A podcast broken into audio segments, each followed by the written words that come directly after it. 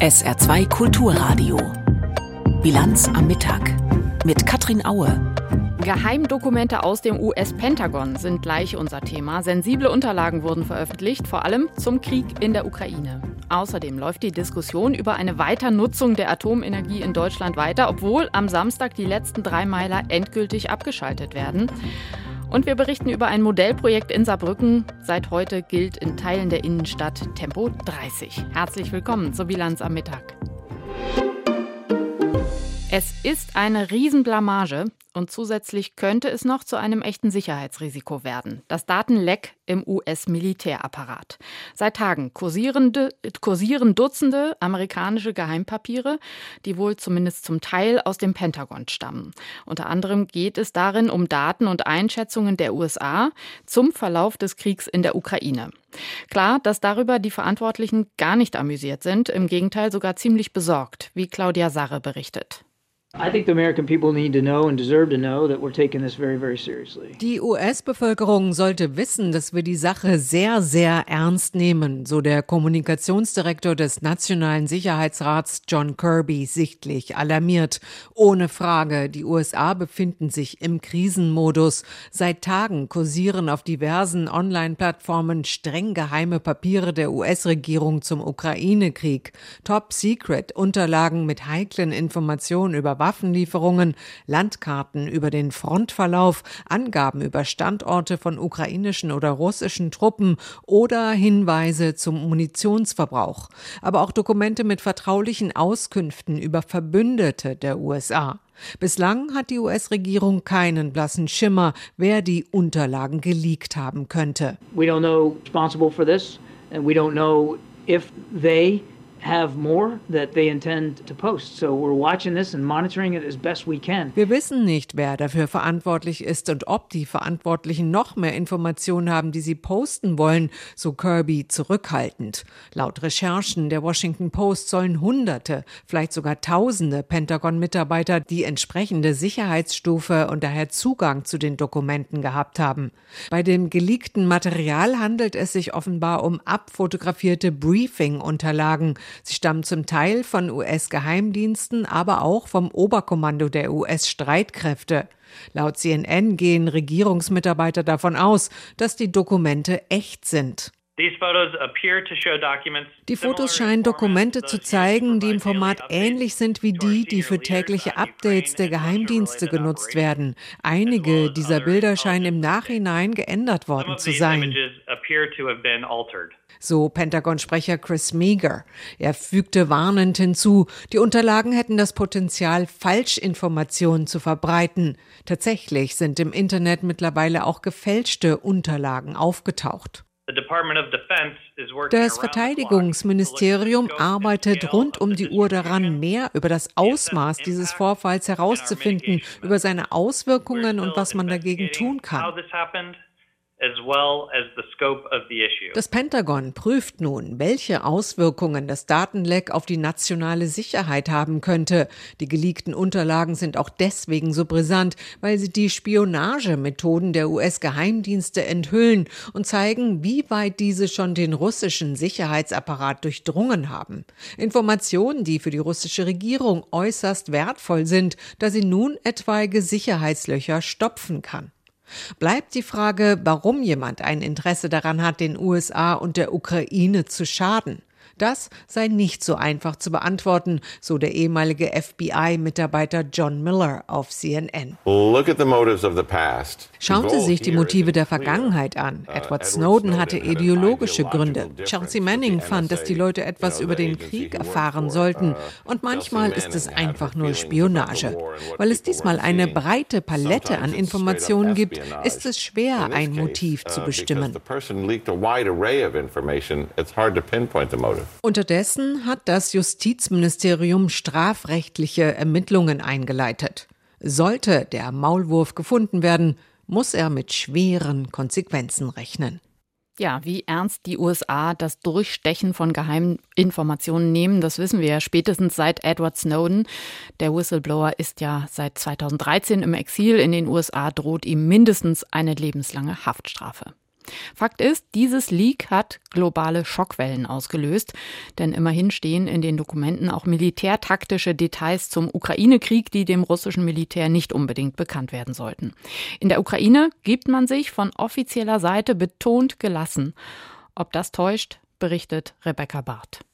Die veröffentlichten Informationen seien so sensibel, dass die Ukraine sogar ihre Pläne für eine bevorstehende Gegenoffensive habe ändern müssen.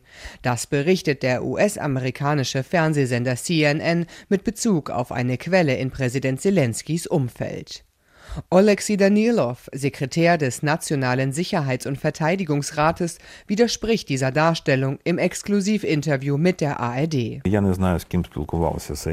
Ich weiß nicht, mit wem CNN gesprochen hat. Ich kann mit Sicherheit sagen, dass die Zahl der Menschen in unserem Land, die unsere Pläne kennen, äußerst begrenzt ist. Es ist ein sehr enger Kreis von Menschen und ich glaube nicht, dass der Informant, der mit CNN gesprochen hat, etwas damit zu tun hat. Die im Internet veröffentlichten Dokumente scheinen bereits einige Wochen alt zu sein.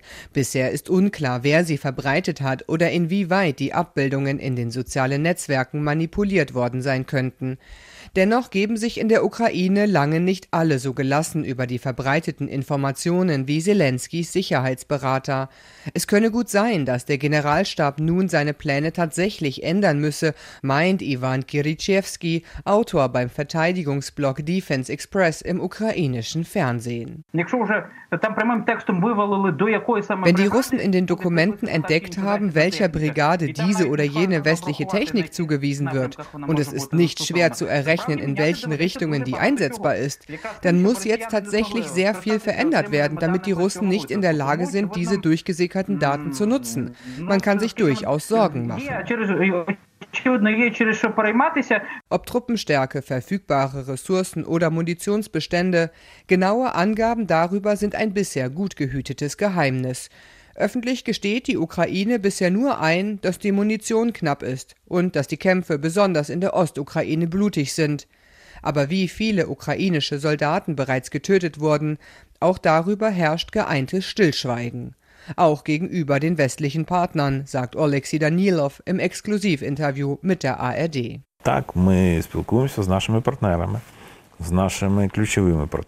Ja, wir sprechen mit unseren wichtigsten Partnern, mit den Amerikanern, den Briten, den Deutschen, den Polen und verschiedenen anderen Ländern. Aber wenn es um militärische Pläne geht, die Daten bestimmter Operationen, die Anzahl der beteiligten Personen, dann sind diese Informationen völlig geheim кількісний склад, хто в цьому має приймати участь. Laut dem Fernsehsender CNN sei die ukrainische Regierung verärgert über das Datenleck. Kreml-Sprecher Dmitri Peskov hingegen bezeichnet die Dokumente als interessant, man werde die Daten breit analysieren. Die Dokumente zeigten, wie tief die USA und die NATO in den Krieg in der Ukraine verwickelt seien, gab der Kreml-Sprecher an. Noch bis Samstag laufen die drei verbliebenen deutschen Atomkraftwerke. Dann endet also nach rund 60 Jahren in Deutschland die Ära der Elektrizität, die aus der Spaltung des Atoms gewonnen wird. Es war eine Technologie, die wie kaum eine andere übersteigerte Hoffnungen genauso geweckt hat wie große Ängste. Nach dem Supergau in Fukushima, als Angela Merkel den Atomausstieg verkündete, waren weite Teile der deutschen Bevölkerung einverstanden. Jetzt aber, kurz vor dem Ende, wird doch wieder diskutiert. Michael Weidemann fasst zusammen. Die befürchtete Energiekrise in Deutschland ist ausgeblieben. Wirklich sicher ist die Versorgung mit Strom und Gas aber immer noch nicht, befürchten Wirtschaftsverbände. Ausfälle oder Einschränkungen bei der Energieversorgung sind ein bislang unbekanntes Risiko und ein Standortnachteil, warnt der Präsident der Deutschen Industrie- und Handelskammer Peter Adrian in der Rheinischen Post. Die noch verbliebenen Kernkraftwerke sollten deshalb bis zum Ende der Krise weiterlaufen. Und auch die Union sieht mit Sorge auf den Stichtag, an dem die letzten drei deutschen AKW vom Netz gehen. Es ist ein schwarzer Tag für den Klimaschutz in Deutschland, meint CDU-Fraktionsvize Jens Spahn bei RTL NTV, argumentiert dabei aber nicht mit Zweifeln an der Versorgungssicherheit mit Strom und Gas, sondern mit der Klimabelastung, die durch Kraftwerke entsteht, die in der Energieproduktion an die Stelle der Atommeiler treten. Verantwortlich dafür sei Robert Habeck, der den Atomausstieg gestern noch einmal für unumkehrbar erklärt hatte, meint Spahn. Dieser grüne Klimaminister lässt lieber Kohlekraftwerke laufen, den Klimakiller schlechthin, CO2-Dreck schleudern, als klimaneutrale Kernkraftwerke. Mit dieser Entscheidung, mit diesem Ende der drei Kernkraftwerke wird diese Koalition endgültig zur Kohlekoalition. Katrin Göring-Eckardt blickt ganz anders auf das Ende der letzten Atomkraftwerke. Kernkraft sei teuer, durch erneuerbare Energien gut zu ersetzen und habe auch im vergangenen Krisenwinter schon keine nennenswerte Rolle mehr gespielt, so die Bundestagsvizepräsidentin der Grünen im Interview auf MDR aktuell. Ihre Bewertung des Ausstiegsstichtags am 15. April ist deshalb eindeutig. Das ist ein guter Tag für die Sicherheit der Bevölkerung, für die Sicherheit der Energie Energieversorgung und vor allen Dingen auch für die Zukunft. Auch das Argument, in den Nachbarstaaten werde doch weiter auf Kernkraft gesetzt, zieht für Göring-Eckert nicht. Das Beispiel Frankreich zeige, dass von Energiesicherheit durch Atommeiler keine Rede sein könne. Erstens, weil die Atomkraftwerke alt sind. Es lohnt sich, keine neuen zu bauen. Zweitens, weil sie immer gekühlt werden müssen im Sommer. Und das haben wir letzten Sommer ja sehr gut gesehen weil es eben leider so ist, dass die Klimakrise auch äh, dazu beiträgt, dass nicht genug Wasser in den Flüssen ist, dass die Atomkraftwerke gar nicht gekühlt werden konnten. Also haben wir Strom exportiert. Wir sollten uns nicht weiter in eine solche Abhängigkeit begeben. Eine Mehrheit der Bevölkerung sieht das anders, so jedenfalls das Ergebnis einer Online-Umfrage des Meinungsforschungsinstitutes YouGov. Demnach hält nur gut ein Viertel der Deutschen die Abschaltung für richtig. Auch CDU und CSU würden anders entscheiden als die Bundesregierung, sagt Jens Spahn. Wenn wir regieren würden, äh, würden diese Kernkraftwerke bis Ende nächsten Jahres mindestens laufen. Sie sind klimaneutral, sie sind sicher und ja, das, was noch an zusätzlichem Müll anfiele, ist in Relation zu dem, was schon da ist, überschaubar. Brisanz bekommt Spahns Äußerung durch ihre inhaltliche Nähe zur Position des Ampelkoalitionspartners FDP. Auch die Liberalen würden die Atomkraftwerke gerne weiter laufen lassen. Wir sollten die Chance neuer und sicherer Technologien der Kernspaltung und Kernfusion ergebnisoffen diskutieren, meint FDP-Generalsekretär Bijan Sarai. Deutschland müsse wegkommen von einer Energiepolitik, Politik, die auf Kante genäht ist. Deutschland diskutiert also weiter über die Atomkraftnutzung, obwohl der Ausstieg so lange angekündigt war. Und wir haben es eben gehört, auch die Nachbarinnen und Nachbarn in anderen Ländern schütteln den Kopf, denn immerhin haben Deutschlands energiepolitische Entscheidungen Europa schon einmal in Schwierigkeiten gebracht, als Deutschland nämlich sich so sehr abhängig gemacht hat vom russischen Gas. Frankreich setzt stark auf Atomkraft, will noch neue Meiler bauen und auch Polen hat jetzt Verträge für neue Kraftwerke unterschrieben. Im Land wird das mitgetragen, wie Martin Adam berichtet. Nach Jahren der Ankündigung und Planung steigt Polen mit AP 1000 Druckwasserreaktoren des US-Konzerns Westinghouse in die nukleare Produktion von Strom ein. Drei Monate nach der Ankündigung werden in Warschau Vorverträge für den Bau unterschrieben, im Beisein und mit ausdrücklicher Unterstützung der polnischen Umweltministerin Anna Moskwa.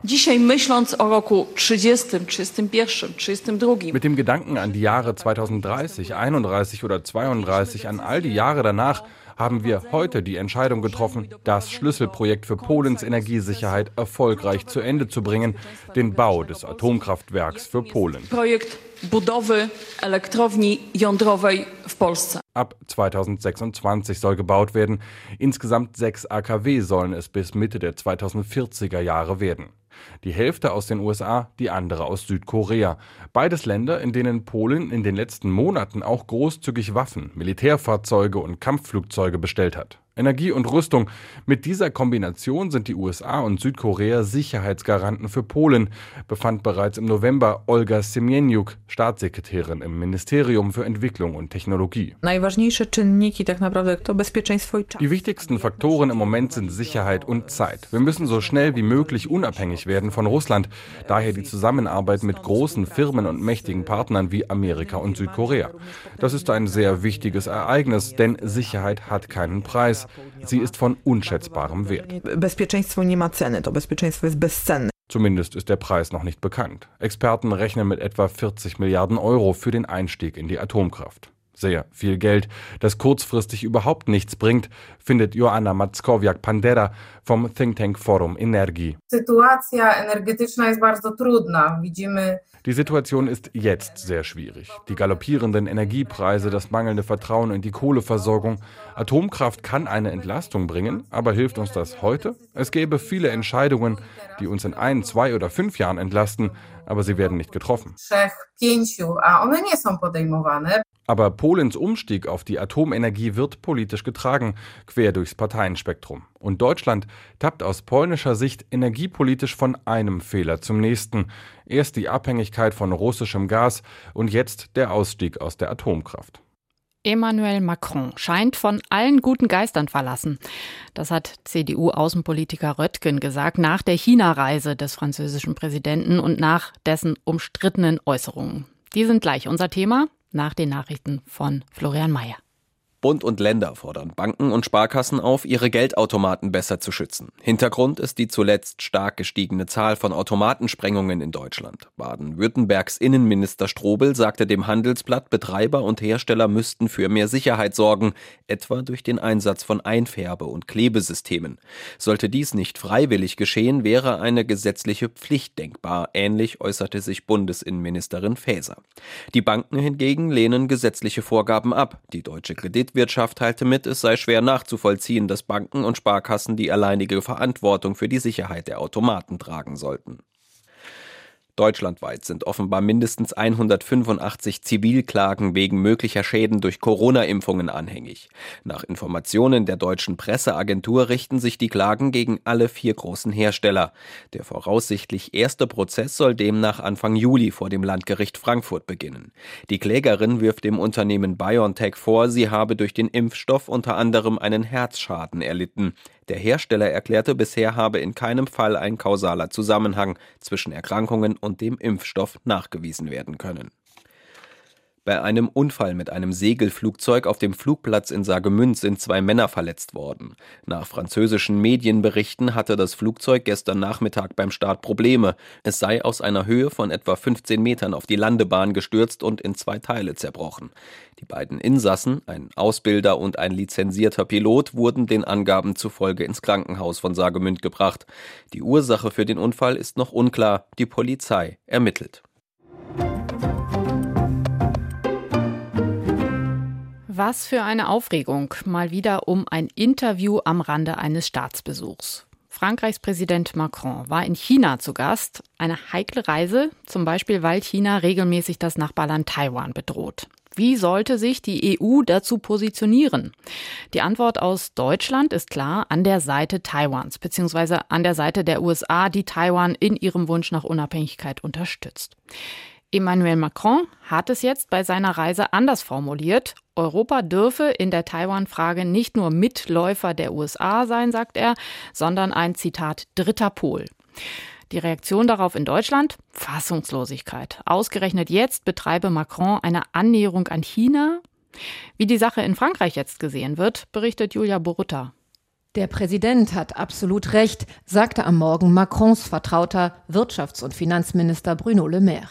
Im Radiosender Europe 1 verteidigte er die Aussagen des Präsidenten, der davor gewarnt hatte, Europa könne zum Vasallen der USA werden, wenn es in den Weltregionen nicht seine eigenen Interessen verfolge. Wir teilen mit den USA die gleichen Werte, wir teilen viele gemeinsame wirtschaftliche Interessen, aber wir müssen nicht, nur weil wir die Verbündeten der USA sind, gegen China sein. Wir gehen den Weg des Dialogs, sagte Le Maire.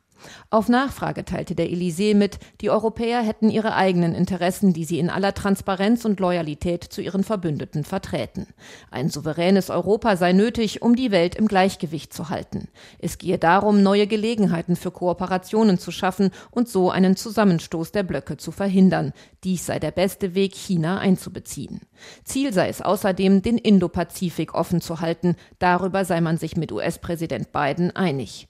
Mit Spannung wird nun Macrons Rede in Den Haag heute Nachmittag erwartet. Dort will er sich zur wirtschaftlichen Souveränität Europas äußern. Macrons Äußerungen in China. In Frankreich sind sie kein Grund zur Aufregung.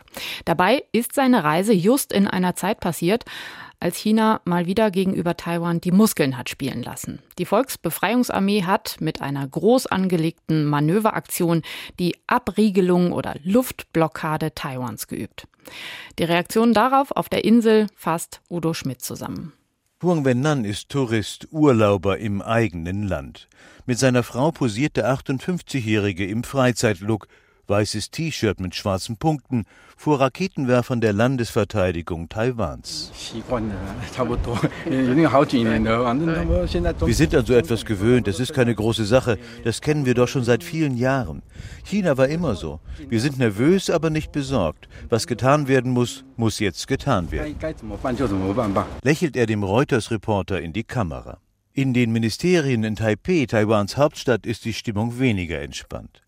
Auch wenn China das provokante Manöver offiziell beendet habe, bleibe man vorbereitet und achte genau auf die Bewegung der chinesischen Marine, vor allem auf den Flugzeugträger Shandong, teilt das Verteidigungsministerium in Taipeh mit. China hatte zuvor das dreitägige Manöver abgeschlossen, erfolgreich, wie es in Peking hieß, man habe die militärischen Fähigkeiten verschiedener Einheiten unter Kampfbedingungen getestet.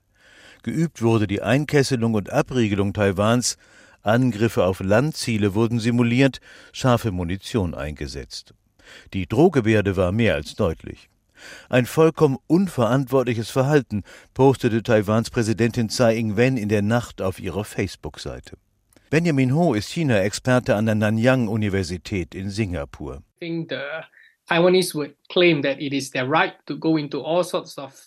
Natürlich beansprucht Taiwan das Recht, internationale Beziehungen mit Partnern weltweit einzugehen. Die Volksrepublik habe da nicht mitzubestimmen. Aus chinesischer Sicht jedoch verletzen solche Beziehungen und Treffen wie das in Los Angeles die chinesische Souveränität über Taiwan. Also muss China reagieren, militärisch und ökonomisch, um klarzumachen, dass es diese Treffen ablehnt. Taiwans Präsidentin hatte in der vergangenen Woche Kevin McCarthy, den Vorsitzenden des US-Repräsentantenhauses in Los Angeles, getroffen. China hatte scharf protestiert. Das Manöver gilt als direkte Reaktion auf dieses Treffen, obwohl es, so der China-Experte, sicher länger vorbereitet war. Die Volksrepublik hat mit dem Manöver bisher eingehaltene Grenzen verschoben. Buchstäblich überflogen doch nach Angaben Taiwans immer wieder chinesische Kampfjets und Bomber die sogenannte Mittellinie der Taiwanstraße bisher inoffizielle, aber respektierte Grenze zwischen China und Taiwan. China-Experte Benjamin Hu ist daher nicht sehr optimistisch, was eine baldige Lösung des Konfliktes angeht. Liu Wenzan, die einen Gemüseladen in Taipeh betreibt, will dagegen an die Kraft der Diplomatie glauben. Das ist am Ende nicht unsere Sache. Diese politischen Konflikte zwischen zwei Staaten müssen auf diplomatischer Ebene verhandelt werden. Aber natürlich wünschen wir uns Frieden auf beiden Seiten. Bei Gesprächen über chinesisch-japanische Gebietsansprüche im ostchinesischen Meer hatten gestern auch Regierungsvertreter in Tokio ihre große Sorge über eine weitere Eskalation in der Taiwanstraße ausgedrückt, einer international äußerst wichtigen Schifffahrtsstraße. Tempo 30 in den Innenstädten. Das ist nicht nur eine Forderung von lärmgeplagten Anwohnerinnen oder vielen Umweltschützern oder Menschen mit Kindern so generell. Nein, mittlerweile haben sich über 600 Städte, Gemeinden, Landkreise und Regionen zusammengeschlossen in der Initiative Lebenswerte Städte durch angemessene Geschwindigkeiten. Sie wollen mehr Tempo 30 innerorts durchsetzen, dürfen es aber bislang nicht, weil das bislang von der Straßenverkehrsordnung geregelt wird und die sagt Tempo 30 nur in bestimmten Gefährdungslagen, also zum Beispiel vor Kitas. Saarbrücken ist eine der Städte in der Initiative und seit heute zusätzlich Teil eines Forschungsprojekts namens Tempo 30 in der Innenstadt. Max Zettler berichtet. Wie jeden Tag ist auch heute viel los auf den Straßen der Saarbrücker Innenstadt. Das soll ab jetzt zumindest entschleunigt werden. Denn ab heute ist die Innenstadt zum großen Teil eine 30er-Zone. Oberbürgermeister Uwe Konrad hat heute Morgen den Startschuss für das Projekt gegeben. Wir haben in der Saarbrücker City einen der Fußgängerfrequenzstärksten Bereiche in Deutschland. Und das bedeutet, dass die Menschen hier gerne einkaufen gehen. Sie gehen hier aber auch in unsere Gastronomie. Und wir haben in diesem Bereich, in diesen Hauptstraßen, viele Fußgängerinnen und Fußgänger, die unterwegs sind, viele Menschen, die auf dem Rad sind oder auf anderen Verkehrsmitteln, die kein Auto sind.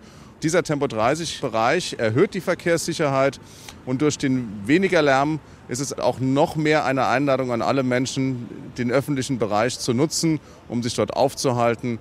Und ich denke deshalb, es kommt allen zugute. 14 Straßen sind Teil des Modellprojekts. Die Zone reicht von der Luisenbrücke zur Bismarckbrücke und von der Saar zur Richard-Wagner-Straße. Neben Leipzig und Aachen ist es Saarbrücken, die erstmals diesen Schritt geht, dass wir 14 Hauptverkehrsstraßen in einem Bereich, in dem es Bereich Tempo 30 Zonen gibt, zusammenschließen zu einem Tempo 30 Gebiet, das flächendeckend die Innenstadt bedeutet.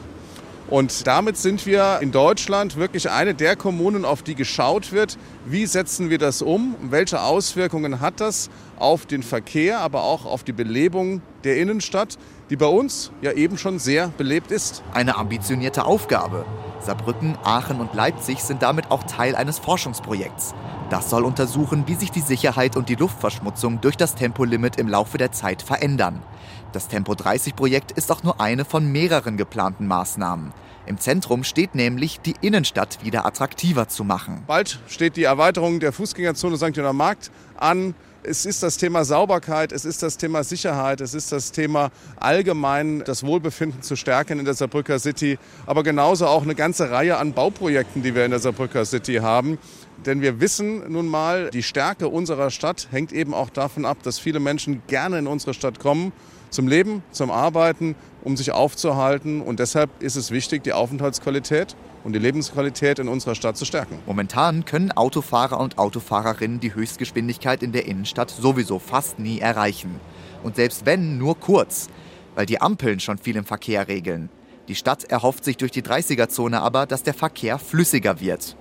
Was sagen denn jetzt diejenigen dazu, die die Innenstadt auch nutzen? Die Saarbrücker begrüßen die 30er-Zone. Super, klasse, sollte überall so sein, meiner Meinung nach.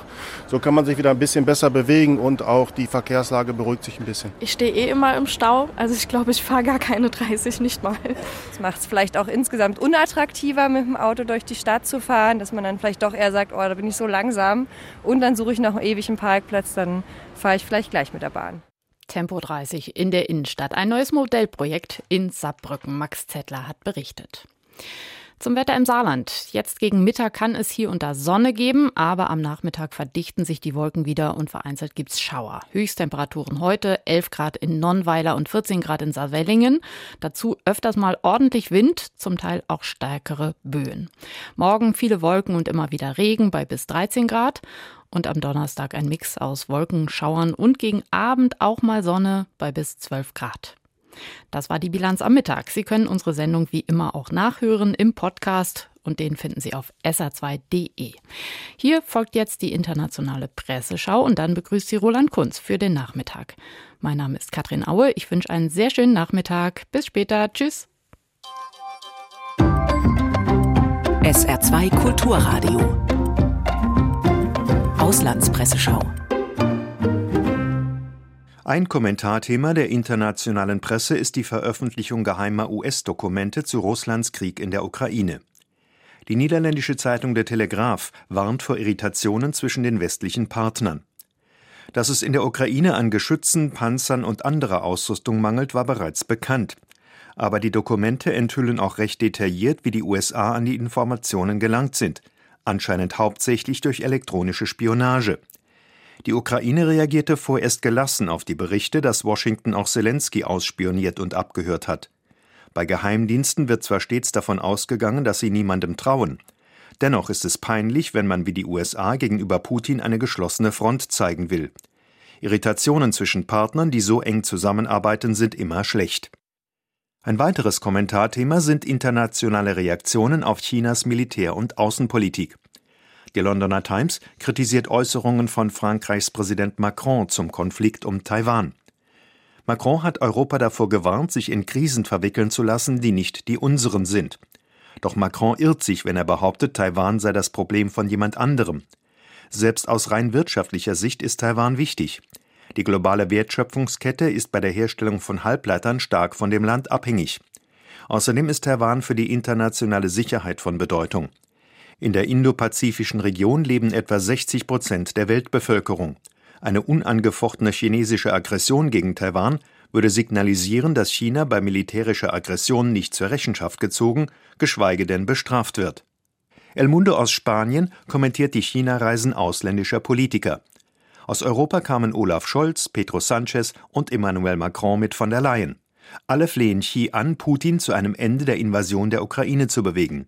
Xi lächelt ausdruckslos. China und Russland sind zwei Seiten derselben Medaille und haben sich gegenseitig die Treue geschworen. Wie Putin hat Xi ein Einparteienregime in ein autokratisches Regime verwandelt.